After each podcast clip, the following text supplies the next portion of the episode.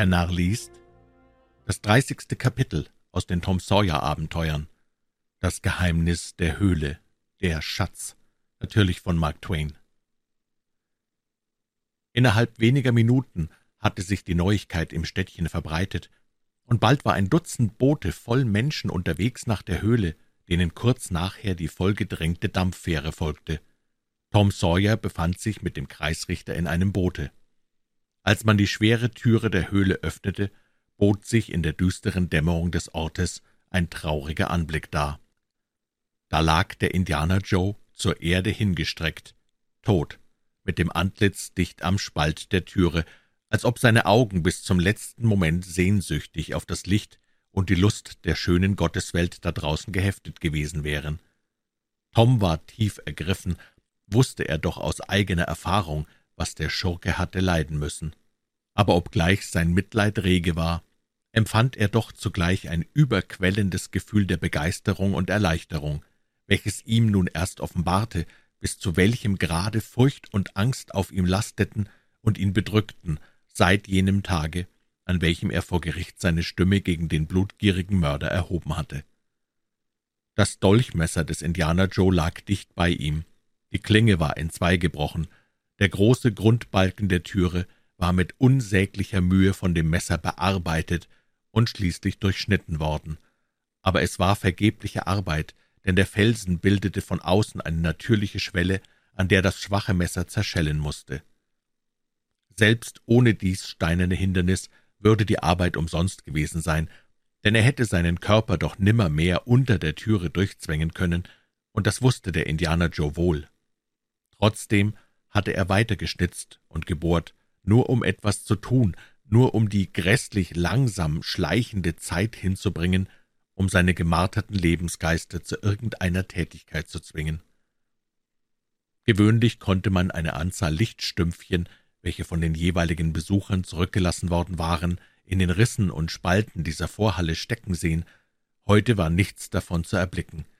Der Eingesperrte hatte sie wohl alle zusammengesucht und gegessen. Einiger Fledermäuse musste er sich zu demselben Zwecke bemächtigt haben, wie aus den herumliegenden Flügeln ersichtlich war. Der Unglückliche war buchstäblich Hungers gestorben. Nicht weit von ihm war im Lauf der Jahrhunderte ein Tropfsteingebilde vom Boden aufgewachsen, genährt von dem fallenden Tropfen eines oben niederhängenden Stalaktiten. Der Indianer Joe hatte den Tropfstein abgebrochen und auf den Stumpf einen Stein gelegt, in den er eine kleine Vertiefung gehöhlt, um den kostbaren Tropfen aufzufangen, der einmal in zwanzig Minuten mit der Regelmäßigkeit eines Uhrpendels herabfiel, im Ganzen ein Teelöffel voll in vierundzwanzig Stunden. Jener Tropfen fiel schon, da die Pyramiden neu waren, er fiel, als Troja sank, als Rom gegründet wurde, als man Christum kreuzigte, als Wilhelm der Eroberer das britische Reich schuf, als Kolumbus segelte, als der Unabhängigkeitskrieg ausbrach, jener Tropfen fällt noch jetzt, und er wird weiter fallen, wenn alle diese Dinge durch das Tageslicht der Geschichte in die Dämmerung der Sage, in die tiefe Nacht der Vergessenheit gesunken sein werden. Ob alles hienieden seinen Zweck, seine Bestimmung hat, musste jener Tropfen so geduldig fallen, fünftausend Jahre hindurch, um zur betreffenden Stunde für das Bedürfnis jener vergänglichen, menschlichen Eintagsfliege bereit zu sein? Wird er in zehntausend Jahren irgendeine andere Mission zu erfüllen haben? Wer das wissen könnte, doch was liegt daran? Viele, viele Jahre sind verflossen, seit jener Unglückliche den Stein höhlte, um den kostbaren Tropfen aufzufangen, doch bis zum heutigen Tage betrachtet jeder Besucher der Höhle am längsten diesen Stein und den niederfallenden Tropfen. Der Becher des Indianer Joe nimmt unter den Wundern der Höhle die erste Stelle ein. Selbst Aladins Palast kann nicht damit konkurrieren. Dicht beim Ausgang der Höhle wurde der Indianer Joe beerdigt.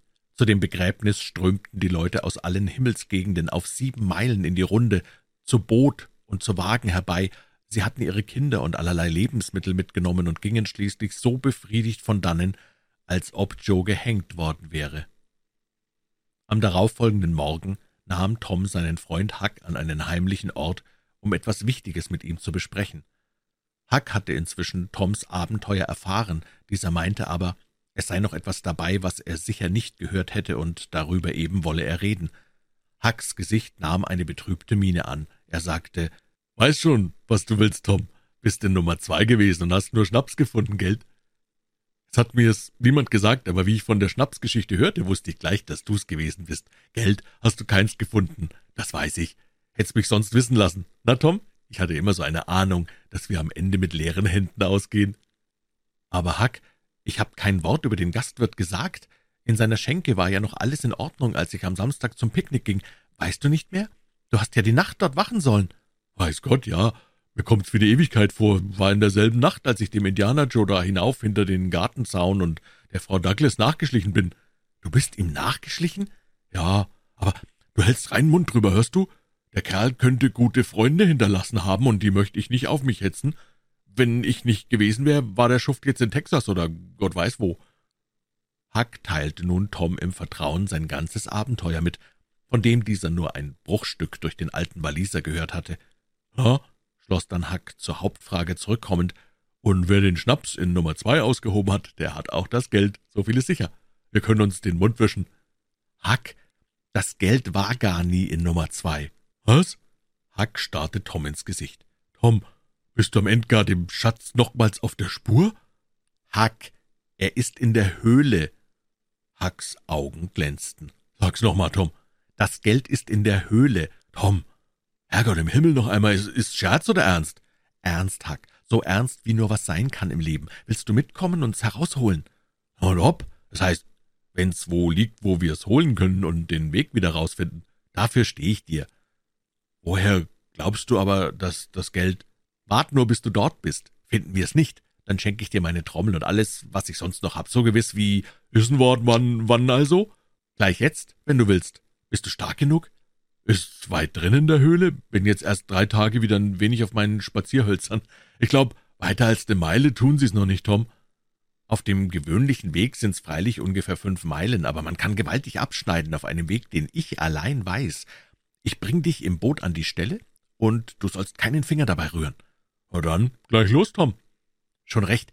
Wir brauchen aber erst Brot und Fleisch und unsere Pfeifen, ein paar kleine Säcke und einen Knäuel Schnur, äh, dann ein paar von den neumodischen Dingern, die sie Zündhölzer nennen. Ich sag dir, ich wäre Gott froh gewesen, wenn ich neulich einige gehabt hätte, als ich so in der Klemme saß. Kurz nach Mittag liehen sich die Jungen ein kleines Boot von einem Manne, der gerade nicht daheim war, und machten sich alsbald auf den Weg. Als sie ein paar Meilen unterhalb der Höhlenbucht waren, sagte Tom, »Siehst du, Huck, die ganze steile Uferstrecke von der Höhlenbucht an bis hierher ist überall gleich, kein Haus, kein Wald, nur Gestrüppe, aber sieh, dort oben, der helle Fleck, wo ein Erdrutsch gewesen sein muss, das ist mein Merkzeichen, jetzt landen wir.« Und sie landeten. »Wo wir jetzt stehen, Huck, könntest du mit ner Angelrute das Loch berühren, durch das wir herausgekrochen sind? Such mal, ob du's finden kannst.« Huck suchte überall herum, fand aber nichts. Stolz schritt Tom auf ein dichtes Gesträuch von Sumachbüschen zu und sagte, »Hier ist's, sieh dir's an, Huck, ist das netteste Loch im ganzen Lande. Dass du aber den Mund hältst drüber. Lang schon hab ich mal ein Räuber sein wollen, hab aber dazu so was gebraucht wie das Loch hier, nur wollt sich's eben nicht finden lassen. Jetzt hab ich's, und wir sind fein still davon, sagen's nur dem Joe Harper und dem Ben Rogers, denn wir müssen noch eine ganze Bande haben, sonst hat das Ding keinen Schick. Tom Sawyers Bande, lautet famos Gelhack. Das tut's, Tom, das tut's, weiß Gott. Und wer wird beraubt? Na, jeder. Wir lauern eben den Leuten auf, so macht man's. Und töten sie? Nee, immer nicht. Sperren sie in die Höhle, bis sie sich ranzionieren. Ranzion, was? Äh, was heißt denn das? Na, Geld geben. Ihre Freunde müssen alles zusammenkratzen, was sie können, und wenn die Summe, die man verlangt, nach Jahresfrist nicht beisammen ist, dann bringt man die Gefangenen um. So wird's gewöhnlich gemacht. Nur die Weiber lässt man leben, die sperrt man ein, aber man tötet sie nicht. Die sind immer schön und reich und entsetzlich furchtsam. Man nimmt ihnen die Uhren und ihre anderen Sachen, zieht aber immer den Hut vor ihnen und ist höflich. Niemand ist so höflich wie die Räuber, das kannst du in jedem Buch lesen. Na, die Weiber, die lieben einen dann, und wenn sie erst mal zwei, drei Wochen in der Höhle gewesen sind, hören sie auf zu weinen, und man kann sie schließlich nicht wieder loswerden. Wenn man sie hinaustreiben wollte, würden sie flugs kehrt machen und zurückkommen, so steht's in allen Büchern. Aber das lasse ich mir gefallen, ist noch besser als Seeräuber sein. In einer Art ist's freilich besser ist nicht so weit vom Hause und näher beim Zirkus und all den Sachen. Jetzt war alles bereit, und die Jungen schlüpften in das Loch, Tom voran. Sie krochen mühsam bis zum anderen Ende des kleinen Stollens, befestigten dann ihre Leine und drangen weiter vor. Wenige Schritte brachten sie zu der Quelle, und Tom fühlte sich von einem kalten Schauder überrieselt. Er zeigte Huck das übrig gebliebene Dochtrestchen, das mit einem Klümpchen Lehm an der Felswand befestigt war, und beschrieb, wie er und Becky verzweifelnd dem letzten Aufflackern und Erlöschen der Flamme zugesehen. Die Jungen sprachen jetzt nur noch im Flüsterton, denn die Stille und Trostlosigkeit des Orts bedrückte ihre Stimmung. Sie schritten weiter und kamen an jenen anderen Gang, der an dem vermeintlichen Abgrund endete. Beim Kerzenschein stellte sich indessen heraus, dass hier kein unergründlicher Abgrund, sondern nur eine steile Lehmwand von zwanzig bis dreißig Fuß Tiefe war. Tom flüsterte, »Jetzt will ich dir was zeigen, Huck.« Er hob die Kerze hoch und sagte, »Sieh mal, so weit um jene Ecke, als du kannst, siehst du was? Dort an dem großen Felsblock, da drüben mit Kerzenrauch geschwärzt.« »Tom, ist ein Kreuz?« »Nun, und wo ist Nummer zwei?« »Unter dem Kreuz, Herr. Grad dort hab ich den Indianer Joe gesehen, wie er seine Kerze in die Höhe hob, Huck.« Huck starrte eine Weile auf das geheimnisvolle Zeichen und hauchte dann mit zitternder Stimme, »Tom, lass uns machen, dass wir fortkommen.« »Was? Und den Schatz im Stich lassen?« »Ja, lieber. Dem Indianer Joe sein Geist treibt sich gewiss hier rum. Bewahre Huck hier nicht. Der spukt an der Stelle, wo der Kerl gestorben ist, am Ausgang drüben, fünf Meilen von hier. Nee, Tom, das glaube ich nicht. Der spukt bei seinem Geld herum. Ich weiß, wie's Geister machen, und du weißt's auch. Tom begann zu überlegen, dass Huck am Ende recht haben könne. Böse Ahnungen stiegen in ihm auf. Plötzlich kam ihm ein erlösender Gedanke. Denk doch nach, Huck. Wir sind alle beide Narren. Wie kann denn ein Geist da herumspuken, wo ein Kreuz ist? Das war ins Schwarze getroffen.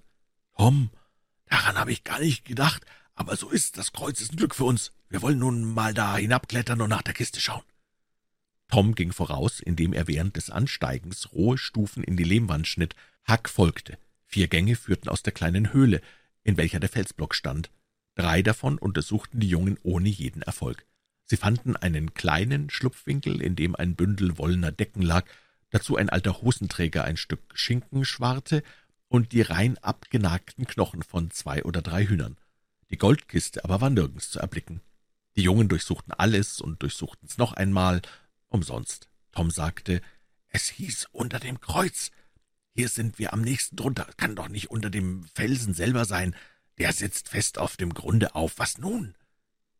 Wieder suchten sie überall herum und setzten sich dann entmutigt nieder. Huck wusste nichts weiter vorzuschlagen.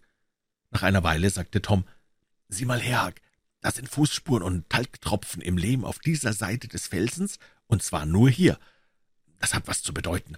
Am Ende liegt das Geld doch unter dem Felsen, grab mal hier im Lehm nach.« »Ist kein dummer Gedanke, Tom«, erwiderte Huck lebhaft. Toms Messer war im Augenblick zur Hand, und er hatte kaum vier Zoll tief gegraben, als er auf Holz stieß. »Na, Huck, hörst du das?« Huck begann jetzt ebenfalls zu wühlen und zu kratzen. Bald waren ein paar Bretter bloßgelegt und weggenommen. Diese hatten eine natürliche Spalte verborgen, die unter den Felsen führte. Tom kroch hinein und hielt seine Kerze so weit hinunter, als er konnte, vermochte aber das Ende des Spaltes nicht zu sehen.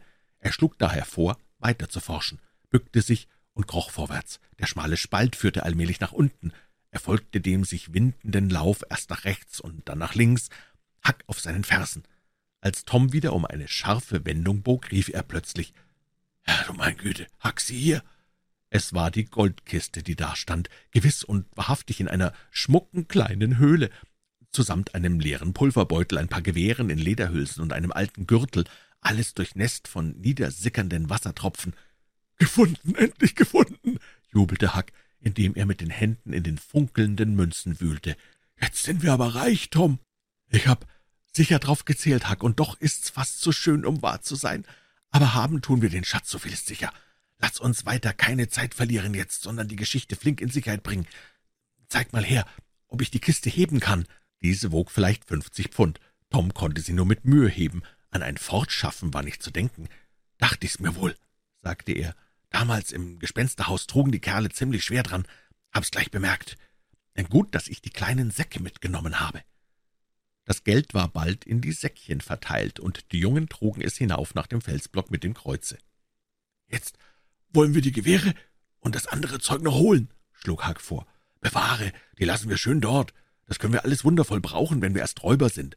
In der Höhle feiern wir dann unsere Orgien. Ist dort gerade wie gemacht für Orgien.« »Was ist denn das Orgien?« »Was weiß ich. Aber Räuber halten immer Orgien, und das müssen wir natürlich auch tun. Vorwärts, Hack, wir müssen schnell machen sind schon zu lange hier gewesen, wird wohl schon spät sein. Hungrig bin ich auch, aber wir wollen doch erst essen und rauchen, wenn wir im Boot sind.« Kurz danach traten sie aus den Sumachbüschen hervor, schauten vorsichtig nach allen Seiten aus, sahen, dass die Luft rein war und saßen bald kauend und rauchend im Boote. Als eben die Sonne im Begriff stand unterzugehen, stießen sie ab.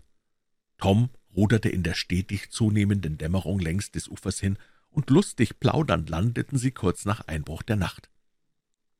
»Jetzt, Tag«, rief Tom, »verstecken wir das Geld im Holzschuppen der Witwe Douglas, und morgen früh komme ich dann, und wir zählen und teilen den Kram und suchen dann im Wald nach einem Platz, wo wir ihn sicher vergraben können. Du bleibst jetzt hier ruhig liegen und bewachst die Herrlichkeit. Ich hol indessen geschwind Meister Taylors Handkarren, bin gleich wieder da.« Er verschwand und kehrte nach kurzer Zeit mit einem Karren zurück, in welchen er die beiden Geldsäcke legte, ein paar alte Lumpen drauf warf und sich dann mit seiner Last auf den Weg machte. Am Haus des alten Waliser blieben die Jungen stehen, um einmal auszuruhen. Als sie eben weiter wollten, trat der Alte heraus und rief, »Holla, wer ist da?« »Huck und Tom Sawyer.« »Schön. Und nun schnell vorwärts, Jungens, alles wartet auf euch. Na los, flink, lauf zu. Ich will den Karren schon ziehen, her damit. Meine Treue, der ist nicht so leicht, als er sein könnte. Backsteine drauf oder altes Eisen?« »Altes Metall«, sagte Tom lakonisch. »Dachte ich's mir doch, dachte ich's mir doch.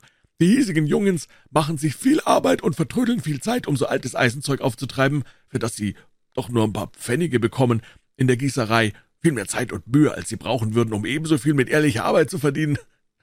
Na, liegt mal so in der menschlichen Natur, lässt sie nicht ändern. Na nur flink, vorwärts, vorwärts. Die Jungen wollten wissen, weshalb solche Eile nötig sei. Fragt jetzt nicht lang nur zu, werd's schon sehen, wenn wir zur Witwe kommen. Huck fühlte böse Ahnungen in sich aufsteigen. Er war gewohnt, dass man ihn fälschlicherweise dummer Streiche bezichtigte. »Herr Jones, ganz gewiss, wir haben nix getan«, beteuerte er zaghaft. Der Alte lachte herzlich. »Wer weiß, Hack, mein Junge, wer weiß? Bist du denn nicht gut Freund mit der Witwe?« »Oh ja, jedenfalls ist sie freundlich mit mir gewesen. Also, weshalb dann Angst?« Huck war sich über die Frage noch nicht ganz klar geworden, als er sich schon mit Tom in den Salon der Frau Douglas hineingeschoben fühlte. Jones ließ den Karren an der Tür stehen und folgte ihnen. Das Haus war strahlend hell erleuchtet, und jeder, der im Städtchen irgendetwas zu bedeuten hatte, war zugegen. Thatchers waren da und Haders, Rogers, Tante Polly, Sid Mary, der Pfarrer, der Redakteur und noch viele andere und alle in festlichem Gewande. Frau Douglas empfing die Jungen so herzlich, wie man zwei so aussehende Menschenkinder empfangen konnte. Sie waren mit Lehm und Talgtropfen förmlich überzogen. Tante Polly wurde feuerrot vor Verlegenheit, legte die Stirn in drohende Falten und schüttelte vorwurfsvoll und missbilligend ihr graues Haupt gegen Tom. Niemand aber konnte verlegener, beschämter sein als die Jungen selber. Herr Jones sagte, »Tom war noch nicht zu Hause. Ich hatte schon alle Hoffnung aufgegeben, ihn herbeizubringen, aber just vor meiner Haustüre stolpere ich dann über die beiden. Da habe ich sie eben mitgebracht, wie sie gingen und standen.« »Und das war sehr recht«, bekräftigte die Witwe. »Kommt mit mir, Jungens.« Sie nahm sie mit sich in ein Schlafzimmer und sagte, Jetzt wascht euch und zieht euch an. Hier sind zwei neue Anzüge, Hemden, Socken, alles vollständig. Die gehören dir, Huck. Nein, keinen Dank weiter. Herr Jones hat den einen gekauft und ich den anderen. Leist Tom den einen heute Abend, werden ja wohl beide passen. Flink also hinein, wir warten so lange. Kommt schnell herunter, wenn ihr euch genug gestriegelt habt. Und sie ging.